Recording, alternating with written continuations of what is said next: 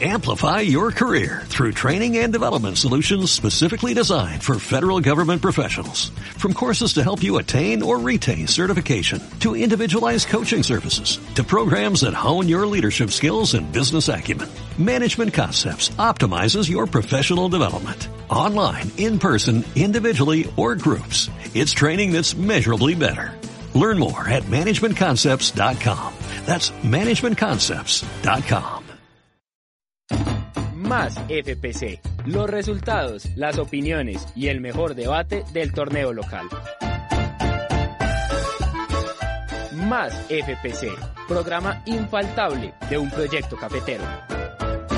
Hola, ¿qué más? Y saludo muy cordial, muy lleno de energía y muy feliz de parte de su equipo de Más FPC en una nueva edición de su programa favorito para hablar del fútbol cafetero. Un fin de semana lleno de emociones, de tristezas, de muchas expectativas por lo que se viene y de muchísima información que ustedes tendrán gracias a nosotros de la mano de un humilde servidor José González y de una vez más por los micrófonos de Más FPC regresando Tomás Maya. ¿Qué tal? ¿Cómo estás? Y también un saludo caluroso para todos los oyentes de más FPC. Ya se acabó el todos contra todos de la liga, una jornada emocionante, pero José, para que le empecemos a meter un poquito de sabor al programa desde el inicio, quiero hacer, digámoslo, una crítica constructiva al fútbol colombiano y es que no solamente la única jornada puede ser la emocionante, es la única jornada que de verdad todo el mundo está pendiente de qué va a ocurrir, pero las otras es un vaivén.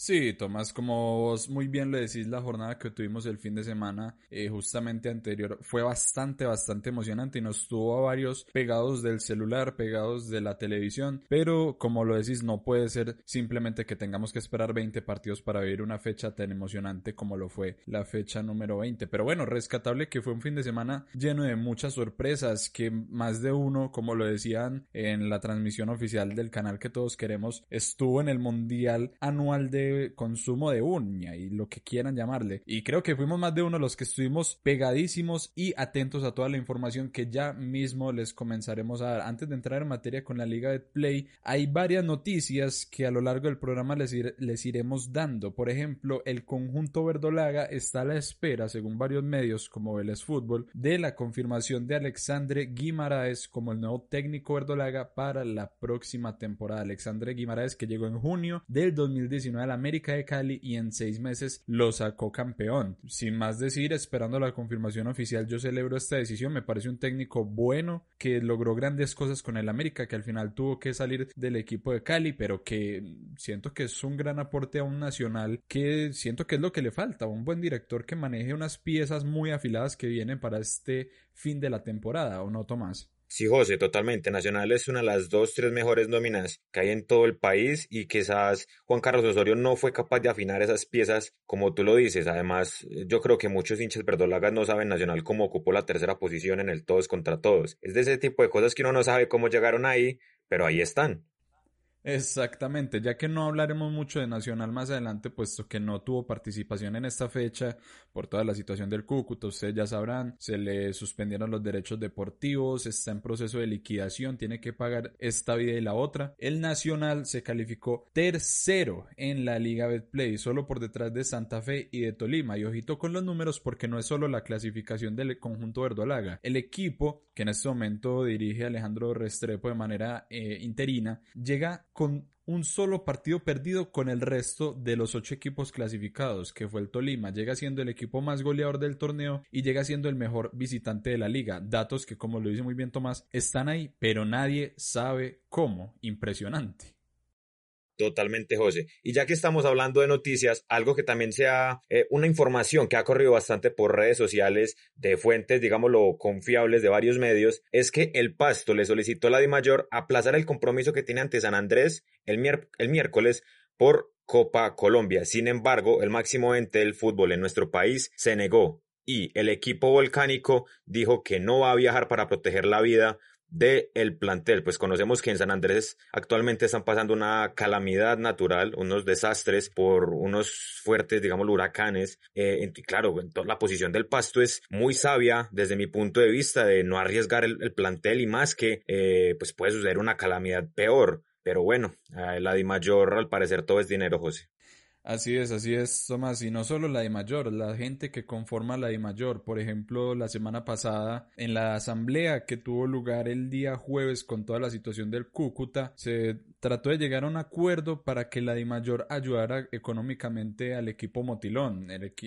la entidad de la División Mayor del Fútbol Profesional Colombiano eh, puso a disposición una votación para dar un salvamento económico al Cúcuta. No se llegó a este acuerdo dado que equipos como el Cortuluá Tolima se negaron a votar, pero lo que a mí me sorprende más que todo es que el resto o sea, los 34 equipos que conforman la división profesional del fútbol en Colombia estuvieron de acuerdo. ¿Cómo se puede estar de acuerdo con eso? No sabemos. ¿Cómo poder, eh, como se dice, aguantar, eh, patrocinar eh, un periodo de tiempo que se han hecho mal las cosas en el conjunto, dos años desastrosos de la mano de cadena que ya tienen al equipo al borde de la desaparición y aún así hay gente que pretende patrocinar este tipo de actos vergonzosos. En fin, en la Di Mayor todo mal, como es de costumbre. Pero hablemos del fútbol, de lo que nos compete a nosotros, de la pelota, del gramado, de los guayos y de los jugadores, ya que esta semana, este fin de semana, se jugó la fecha 20 de nuestro país. El día sábado se jugaron esos partidos de los equipos que ya tenían su suerte asegurada. Patriotas de Boyacá le ganó 2 a 0 a Jaguares de Córdoba y ojito porque Patriotas realmente veníamos hablando de mal, pero desde el partido que le ganó a Nacional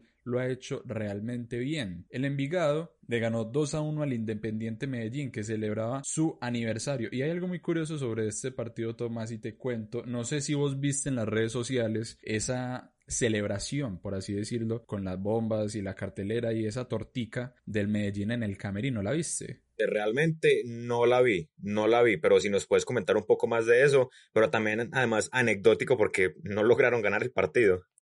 Exactamente, exactamente. En la celebración previa del partido en el Camerino rondaron por las redes sociales imágenes de la celebración, entre comillas, y la celebración era una mesa RIMAX con una conocida aquí por nosotros los antioqueños, una María Luisa de Arequipe, sencillita, con una velita, lo normal. Y todo este fin de semana se estuvo hablando de un término muy coloquial para nosotros, lo, que llamamos los chichipatos, esa gente que le duele dar del bolsillo y bueno, les llovieron las críticas al Independiente Medellín. Eh, hace unas horas se conoció como un dato más que todo anecdótico, esto no tiene pues trascendencia alguna en lo deportivo, que la dicha torta, eh, la famosa torta de las redes sociales de los 107 años del club, fue obra del utilero Julio Hoyos los dirigentes no sacaron ni un peso para una torta de, ¿qué? 20 mil, 25 mil pesos. Entonces, mucha gente que criticó esto en redes sociales se tuvieron que tragar sus palabras, puesto que realmente fue un acto muy bello de este señor, de Julio Hoyos, pero al mismo tiempo, eh,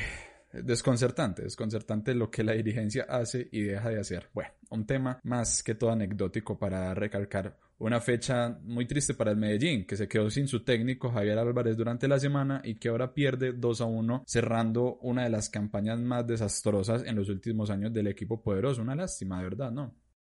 Totalmente, José, y ahí se ve lo que es el presente de, del Medellín. Mete más la mano el utilero que las directivas y los jugadores ni siquiera respaldan al utilero.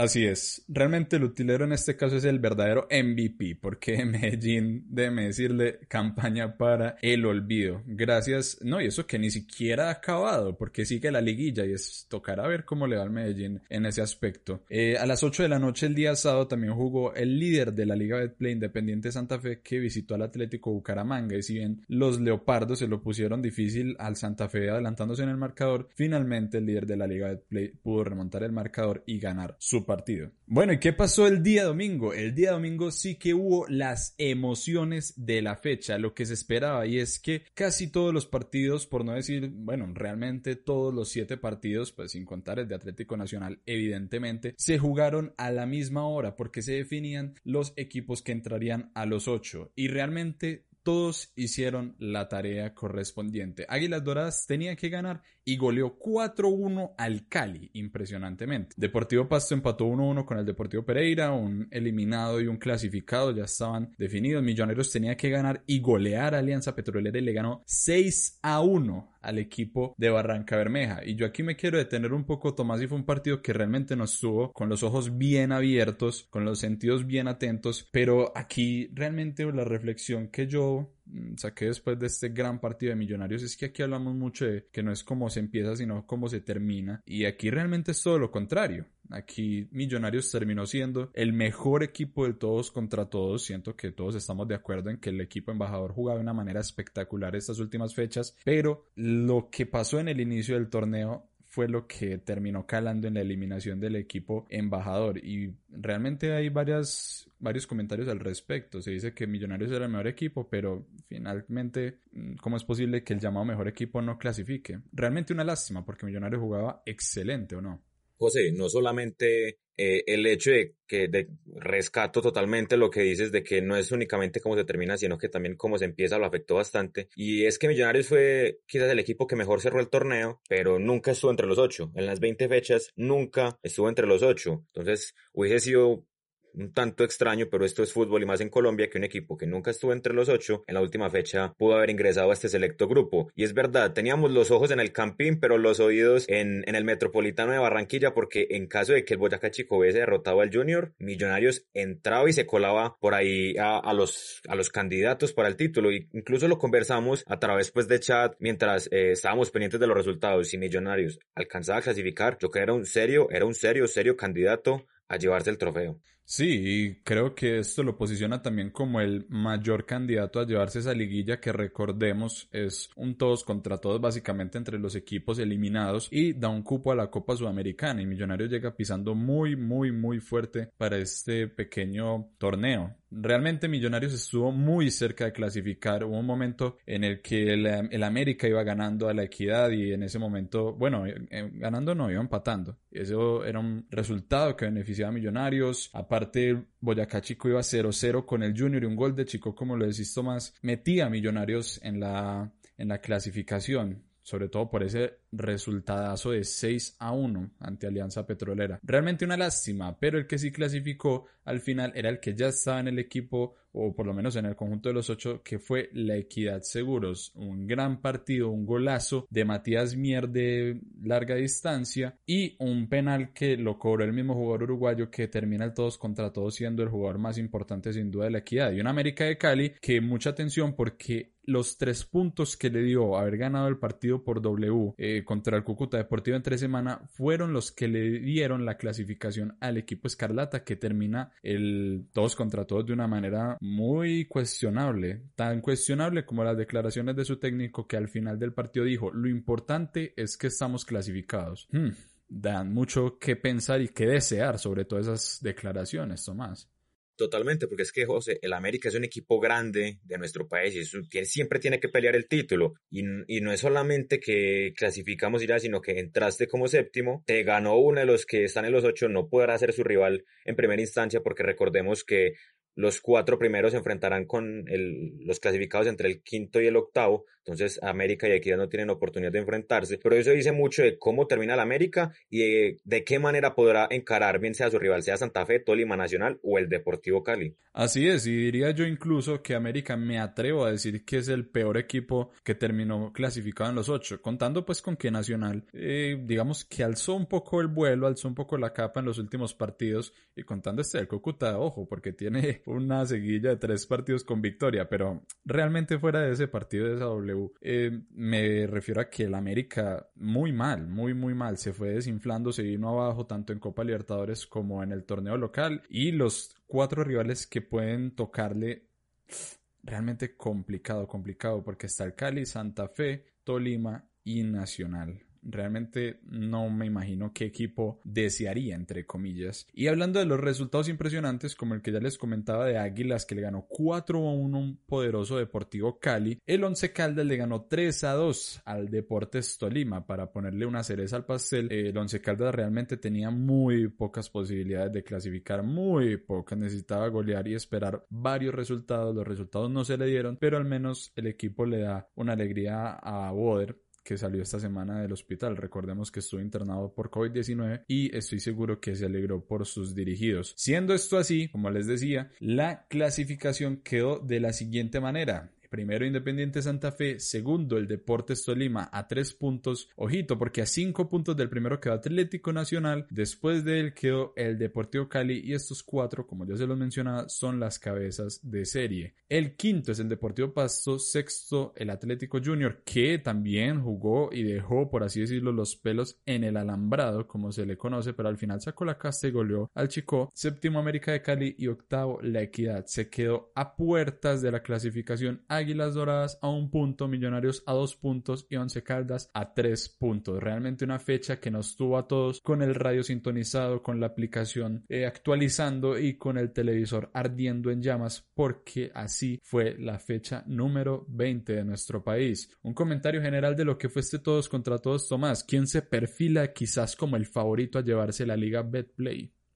José, yo lo definiría en una palabra y es atípico. Atípico en el sentido de claramente por el parón, de que fue nada más un torneo a lo largo del año con muchas irregularidades, incluso digámoslo desde la normalidad eh, previa al COVID-19 o a la COVID-19, porque algunos dicen que ese es el artículo adecuado para, para este virus. Y no solo eso, sino que hubo equipos con altos y bajos durante todo el torneo. El mismo Santa Fe que pronto no empezó el torneo de la mejor manera, pero vemos cómo remató tanto así, que es el líder. Tolima que parecía un equipo invencible, pero al final flaqueó de Nacional ni hablar. El Deportivo Cali también que tenía una unas, subidas de nivel impresionantes, pero también vemos cómo cae derrotado ante Águilas por 4 a 1. Entonces es un torneo muy extraño, muy extraño, con altos y bajos, con todas las irregularidades que ha traído eh, la pandemia, que ha traído la misma y mayor como organización. Pero si me atrevo a decir un nombre, yo creería que el candidato en este momento es Santa Fe, no solo por cómo terminó el torneo, que lo terminó como líder, sino que desde hace meses yo vengo diciendo Santa Fe es una caja de sorpresas. Es una caja de sorpresas porque al principio no pareció un equipo que se perfilara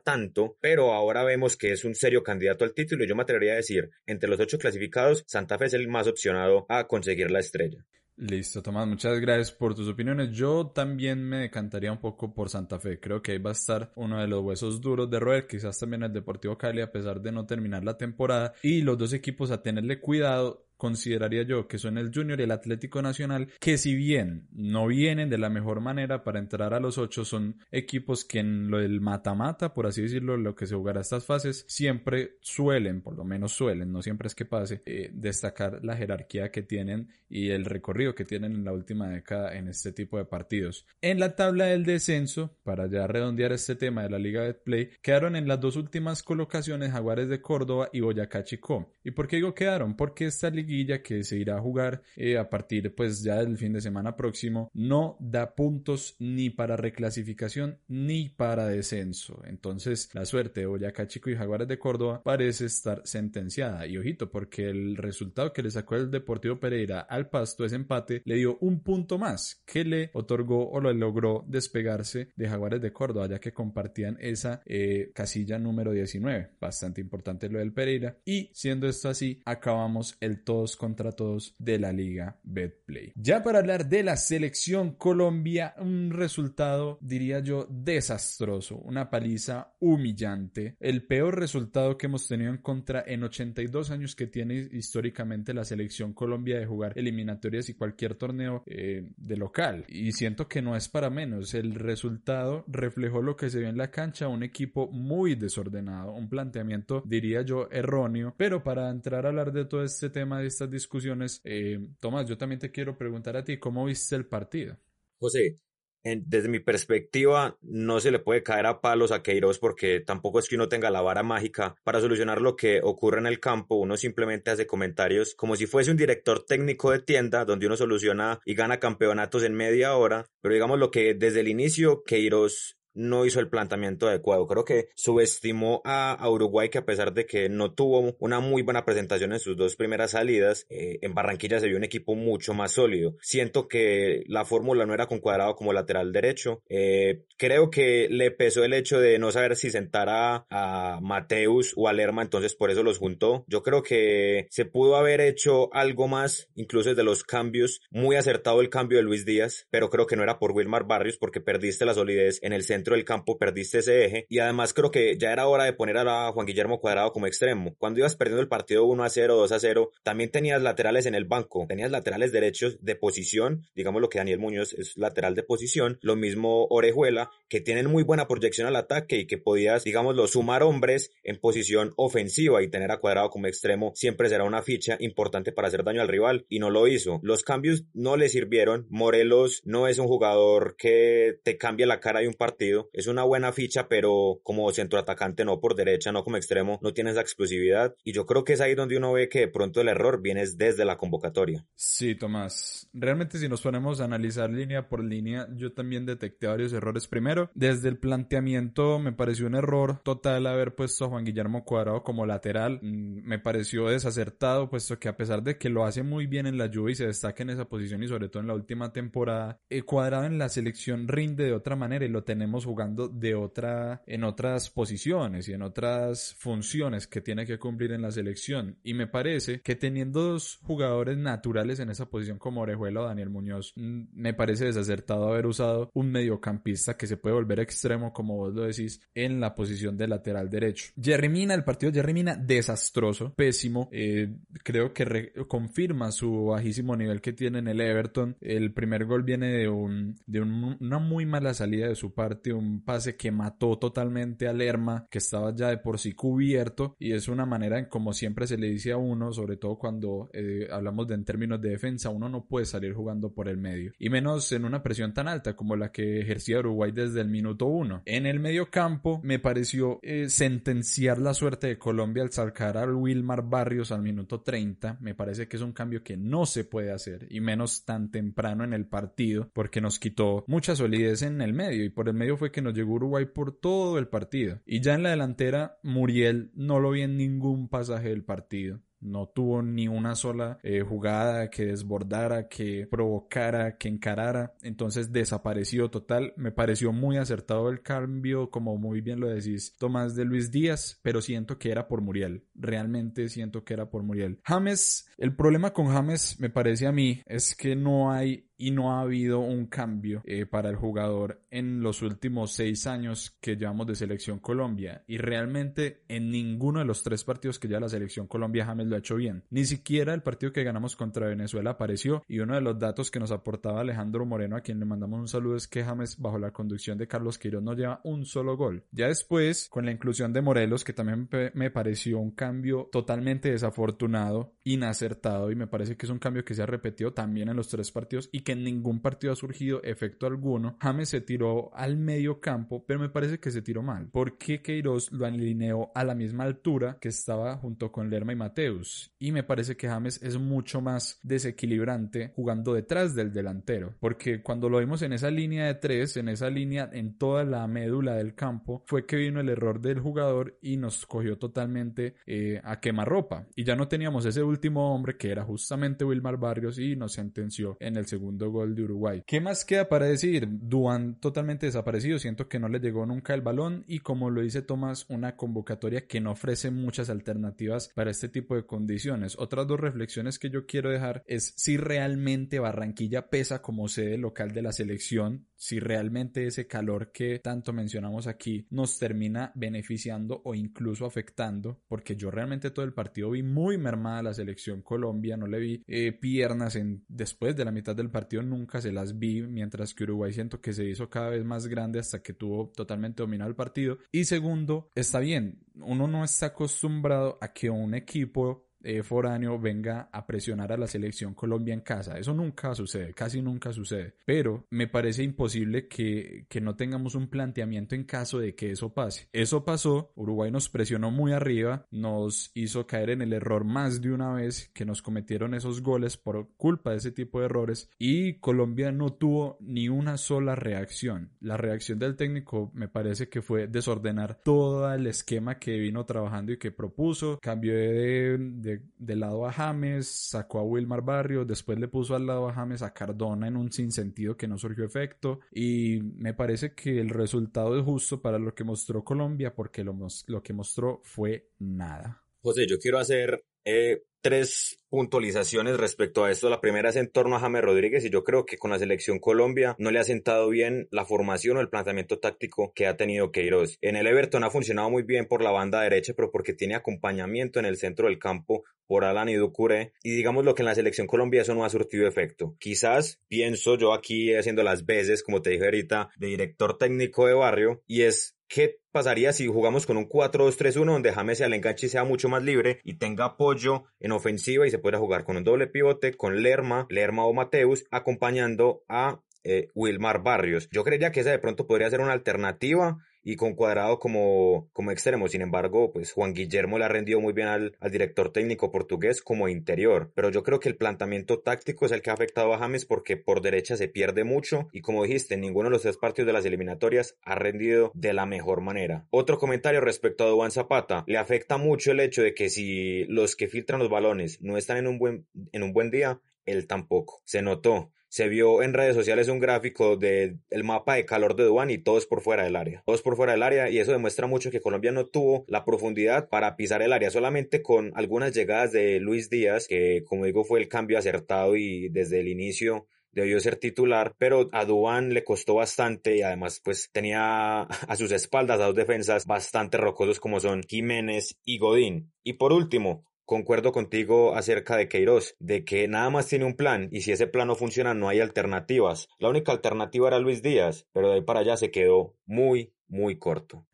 Sí, Tomás, me parece preocupante porque Colombia se caracterizó sobre todo en el primer ciclo de Peckerman por ser un equipo muy propositivo, un equipo que le gustaba tener la pelota, que se divertía y disfrutaba con ella, que generaba muchísimas ideas, tanto así que a pesar de Falcao ser la gran figura, teníamos jugadores pisando el área como Pablo Armero, como Camilo Zúñiga, incluso los jugadores que jugaban de medio centro como Abel Aguilar, Freddy Guarín, y era un equipo que proponía mucho desde el juego con el balón en sus pies, pero Colombia en este este pasaje que está transitando, incluso me atrevería a decir que con Chile también se vio, es un equipo en este momento que no sabe qué hacer con el balón en sus pies. A mí me preocupó mucho en la primera parte ver tanto pelotazo hacia la zona de adelante, cuando adelante teníamos dos monstruos en la defensa, como lo decís Godín, José María Jiménez, incluso Cáceres que hizo un gran partido. Y aparte de eso, eh, no contamos con el jugadores como Torreira que hizo un partidazo y más partidazo que el de Torreira fue el de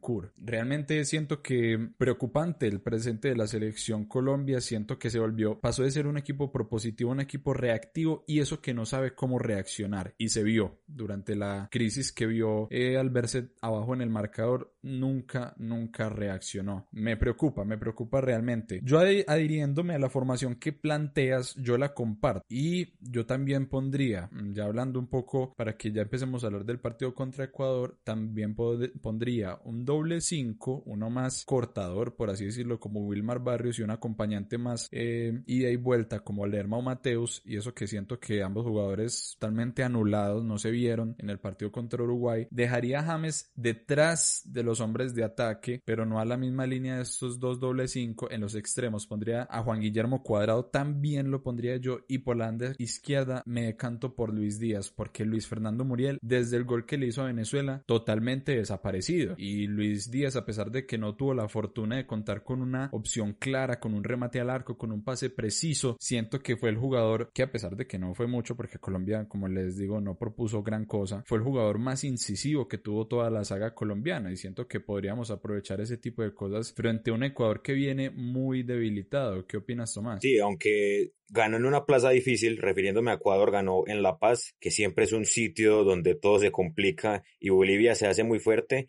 y Ecuador es uno de los punteros en este momento de la eliminatoria. Otro planteamiento, José, aquí, digámoslo, jugando un poco a, lo utópico, es qué tal plantear un medio campo con Lerma y Cuadrado como interiores, Barrios como cinco y ahí sí James tirado por derecha, pero con un cuadrado que acompañaría mucho más, que así fue como lo puso frente ante Venezuela. Y miremos que Cuadrado, la asistencia que le dio a Dubán Zapata fue como extremo, por derecha y lanzando un centro muy preciso a ras de piso. Esa podría ser otra solución. Y yo creo que ya en el lateral derecho, sabiendo que se tienen las opciones, sabiendo que hay jugadores que conocen la posición, yo me decantaría por poner a Daniel Muñoz, que es un poco más polifuncional. Sin embargo, Orejuelas de todo mi gusto, pero es más ofensivo y digamos lo que el jugar en condición de visitante nos podría afectar un poco más esa salida. Y José, también para señalar algo respecto a Uruguay. Sí, nos ganó desde el mediocampo, pero no sé si compartas esta opinión, pero Uruguay tampoco me pareció un equipo que para que ganara 3 a 0. Yo creo que Colombia le ayudó a ganar 3 a 0. Uruguay sí se vio un equipo sólido, pero no es la misma Uruguay de hace años que te comía viva. Un mediocampo muy ordenado porque tiene jugadores eh, de mucho oficio como lo son Torreira, Nández y ben Bentancur, y eso que no estuvo Fede Valverde, que en lo personal me parece un espectáculo de centrocampista, pero yo creo que se posibilitaron más los errores por parte de Colombia que los aciertos eh, de parte de los charrúas, y se notó en el tercer gol de Núñez que nadie salió a presionarlo y tuvo toda la libertad para rematar a gusto. Yo estoy de acuerdo, Tomás. No siento que Uruguay haya sido la gran aplanadora que refleja el marcador tan abultado. Siento que supieron aprovechar los errores de Colombia, porque a fin de cuentas los tres errores fueron totalmente desatenciones de Colombia. Y ojo, no estoy diciendo que Uruguay ganó gracias a los errores colombianos, sino que tuvo la certeza de valga la redundancia, de acertar en el momento que era. Pudo aprovechar un pase terrible de Jerry Mina, pudo aprovechar eh, una pérdida en el medio campo de James Rodríguez y pudo aprovechar una falta de marca totalmente y de compromiso en el medio campo colombiano para el tercer gol. Pero sí, no, no pienso que Uruguay haya sido ese equipo mágico que, que le ganó a, Colombia habiendo eh, marcado la diferencia de gol más grande en la historia de la selección. No, pero sí me parece totalmente, y yo sé que vos estás de acuerdo, que es el justo ganador de ese partido. Para hablar de Ecuador, ya entrando en el partido de mañana, el equipo dirigido por Gustavo Alfaro tiene siete bajas. Tiene seis bajas por COVID. Ener Valencia, el delantero eh, histórico del Ecuador, Alan Franco, Diego Palacios, Moisés Corozo, Mario Pineida y José Cifuentes. Muy preocupante que de La Paz Bolivia hayan venido seis con COVID por ahora. Porque, ojo, son tres jugadores los que se añadieron el día de hoy. Hasta hace pocos minutos eran solo tres. Y por suspensión no jugará Carlos Grueso. Entonces, eh, sobre el papel, Ecuador viene un poco peor porque viene sin el trabajo de, contar con jugadores con tan poco tiempo de trabajo. Como les digo, son solo tres jugadores los que hoy se sumaron al plantel para un partido que ya es el día de mañana. Pero Ecuador viene con un proceso que ya le ganó a Uruguay, le ganó a Bolivia en La Paz y le empató a la Argentina. Perdón, le ganó a Argentina. Y también Colombia tiene que estar pendiente porque eh, en las últimas horas se confirmó el COVID de Matías Viña de Uruguay. Entonces también toca ver cómo pisa el suelo ecuatoriano el equipo colombiano que hasta el momento tiene toda su nómina completa para jugar este partido el día de mañana. ¿Qué tiene que hacer Colombia para enfrentar un equipo tan poderoso y tan ordenado tácticamente como es el Ecuador y sobre todo reponiéndose de una derrota tan escandalosa y que da muy duro en el ánimo de los jugadores? José, sí, recordemos que el único que no puede estar es Jerry Mina por expulsión, que al final del encuentro vio la tarjeta roja, le hicieron el famoso semáforo, entonces no podrá estar ante el conjunto de Gustavo Alfaro. ¿Qué debe hacer Colombia desde mi perspectiva? Algo similar a lo que hizo Uruguay. Presionar, presionar desde el inicio, eh, Colombia es el de la necesidad. Colombia no se puede dar el lujo de seis puntos rescatar uno o no rescatar ninguno. Hay que ganar en Ecuador, hay que ganar en Ecuador porque en este, en este momento somos séptimos en la eliminatoria y un plantel como estos no merece ocupar dicha posición. Colombia debe acertar Queiroz desde el planteamiento, debe poner a los jugadores donde deben jugar em, y se debe notar un equipo distinto. Cuando Colombia le marcaron el segundo gol, se vino abajo completamente, se vino abajo completamente y en caso de que se hubiese inmediatamente hecho el descuento, había mucho partido por delante, todavía quedaban 30, 25 minutos más o menos para poder revertir la historia y Ecuador va a ser una plaza difícil porque es un equipo que viene en alza, pero como ya mencionabas José, tiene bastantes bajas. Así es, Tomás, gracias por la corrección de Jerry Mina que no jugará el partido y realmente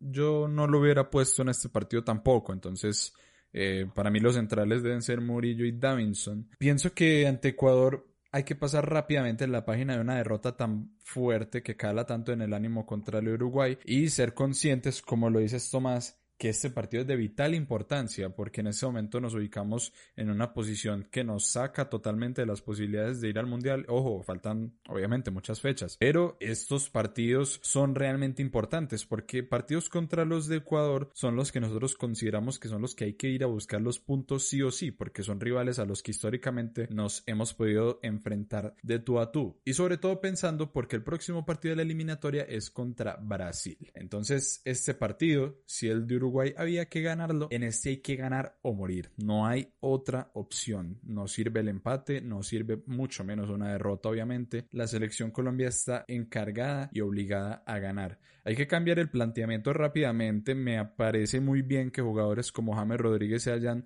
apropiado de sus errores como el del segundo gol y me parece más eh, aplaudible, por así decirlo, el gesto del técnico Queiroz de incluso decir que no está de acuerdo con James, que la responsabilidad era suya y reconocía el mal planteamiento que había hecho ante, ante la selección del maestro Tavares. Entonces, ¿qué queda? Replantear realmente esta convocatoria, a pesar de que nosotros desde aquí humildemente hubiésemos sugerido otros nombres para darle un poco más de recambio, eh, tiene las herramientas necesarias para formar un planteamiento más ofensivo, de un poco más de creatividad y más de tenencia del balón y de más circulación, de que los balones puedan llegarle más a los jugadores de arriba de una manera más segura, de que James pueda crear un poco más desde la mitad de la cancha, de, que Duan Zapata, nuestro delantero, pueda estar más metido en el área esperando opciones de gol. Herramientas las hay, y a pesar de que Ecuador es un equipo que en el último tiempo viene muy fuerte, Colombia no puede salir a esperar, porque, ojo, eso es otra cosa. Yo no, yo no estoy tan de acuerdo con la línea de tres que propuso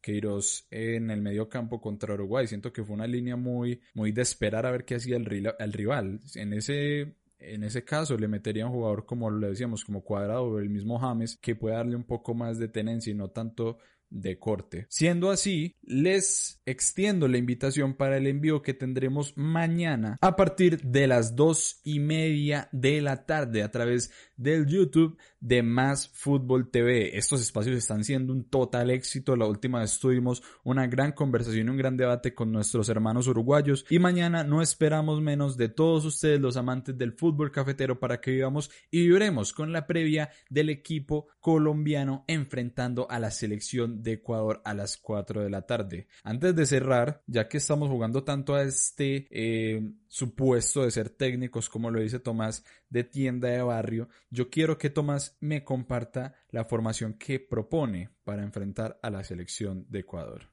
Así es, José, no tenemos la última verdad, pero estas son nuestras opiniones y también nos gustaría saber eh, que nos acompañen mañana en el en vivo y nos vayan dejando en los comentarios cómo creen que debería salir jugando la selección Colombia. En primera instancia, David Ospina en el pórtico, creo que frente a él no hay dudas, a pesar de que encajó tres goles el viernes, respondió, quizás en el último gol pudo haber hecho algo más, pero si no es por David, creo que la diferencia hubiese sido mayor en algún pasaje del partido. Como lateral derecho, yo pondría a Daniel Muñoz, el del Genk de Bélgica, yo creo que conoce la posición y es un jugador que desde hace rato es tenido en cuenta por Queiroz, pero recordemos que hace un tiempo no pudo estar por lesión.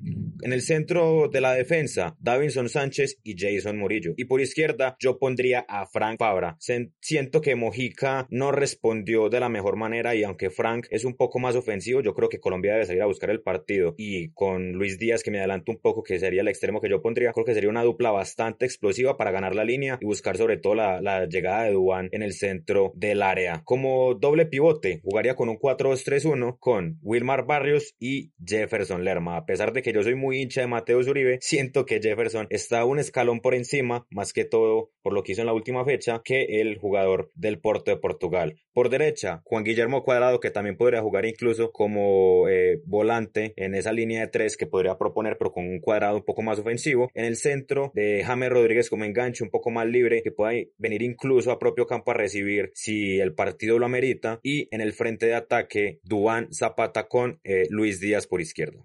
Me parece muy bien, Tomás. Yo realmente voy por una línea muy parecida. Para mí el arquero también es David Ospina. Por la banda derecha también apostaría por Daniel Muñoz, un jugador que te puede eh, dar un poco más de acompañamiento incluso en el medio campo y en el despliegue hacia allá la parte ofensiva, por lo que leímos en Nacional y por lo que hace en el Genk. Me parece un jugador extraordinario. En la pareja de centrales también, a Davinson Sánchez, al lado de Jason Murillo. Por la banda izquierda, yo sí me decanto más por el jugador Mojica. Siento que es un jugador bastante habilidoso nos puede otorgar un poco más de habilidad con el balón, pero sí reconozco que Fabra nos podría dar un poco más de inteligencia con el balón. Entonces me parecería una buena opción. Yo voy por Mójica, pero no me disgustaría, disgustaría, perdón, para nada la elección de Frank Fabra. En el medio usaría un doble 5 entre Mateo Zuribe y Wilmar Barrios, más adelantado como enganche, como ese 10 clásico que a mí me gusta mucho en las formaciones, usaría a James David Rodríguez, por la banda derecha Juan Guillermo Cuadrado y eso que me parece que en un determinado momento, como lo hemos propuesto aquí, siento que Cuadrado puede formar una línea de tres con James tirado a la derecha, nos parece, siento que concordamos una, eh, un movimiento demasiado bueno que nos ofrecen estos jugadores. En el delantero pondría a Duan Zapata y en la banda izquierda también me decanto por Luis Díaz. Sobre todo porque la inclusión de Luis Díaz nos da la posibilidad de que el primer cambio sea Luis Fernando Muriel y no Alfredo Morelos. No tengo nada en contra del jugador del Rangers, pero siento que las oportunidades han sido muchas y desde ya digo que no es un jugador de selección. Para mí no es un jugador de selección. Tomás. José, atención. Bueno, estamos grabando este programa alrededor de las 3 de la tarde, pero se acaba de confirmar que Luis Suárez ha dado positivo por COVID-19. Luis Lo Suárez... Luis Suárez, el uruguayo, el uruguayo. Luis Suárez, el uruguayo. Ah, bueno, bueno, bueno. Recordemos que en la convocatoria de Colombia tenemos nuestro propio Luis Suárez. Me, me asusté. Pero sí, es otro jugador entonces uruguayo que da positivo. Eh, ya teniendo esta primicia aquí de más FPC, eh, José, yo creo que concordamos en que lo que debe cambiar un poco es el planteamiento, porque digámoslo desde mi perspectiva, si juega Daniel Muñoz u Orejuela, yo creo que ambas opciones están bien. Si juega Mojica o Fabra, creo que está bien. Si juega Lerma o Mateus, creo que está muy bien. Pero entonces yo creo que lo que debe cambiar un poco es el posicionamiento y las ideas. Sí, y las funciones en el medio campo también, también. Yo le propondría funciones un poco más ofensivas a lo que fue cuadrado, bueno, sacarlo de, ese, de esa banda derecha en la lateral ya es de por sí otorgarle funciones más ofensivas y me gustaría ver a un James más adelantado. Es que siendo adelantado, siendo ese falso nuevo, siendo ese jugador detrás del delantero fue que logró ser el goleador de un mundial y yo siento que James aporta mucho más ese en materia ofensiva. Pero me parece, recalco una vez más, que tenemos las herramientas y siento que junto contigo Tomás hemos planteado fórmulas aquí desde nuestra humildad que podemos aportar eh, desde lo que hemos visto como simples fanáticos, no como poseedores ni conocedores de la verdad absoluta, sino como ustedes, como unos simples fanáticos que vieron el partido de la selección y que consideramos al igual que yo también, me imagino que todos ustedes que hay que hacer cambios y cambios es lo que esperamos ver mañana Tomás. Finalmente,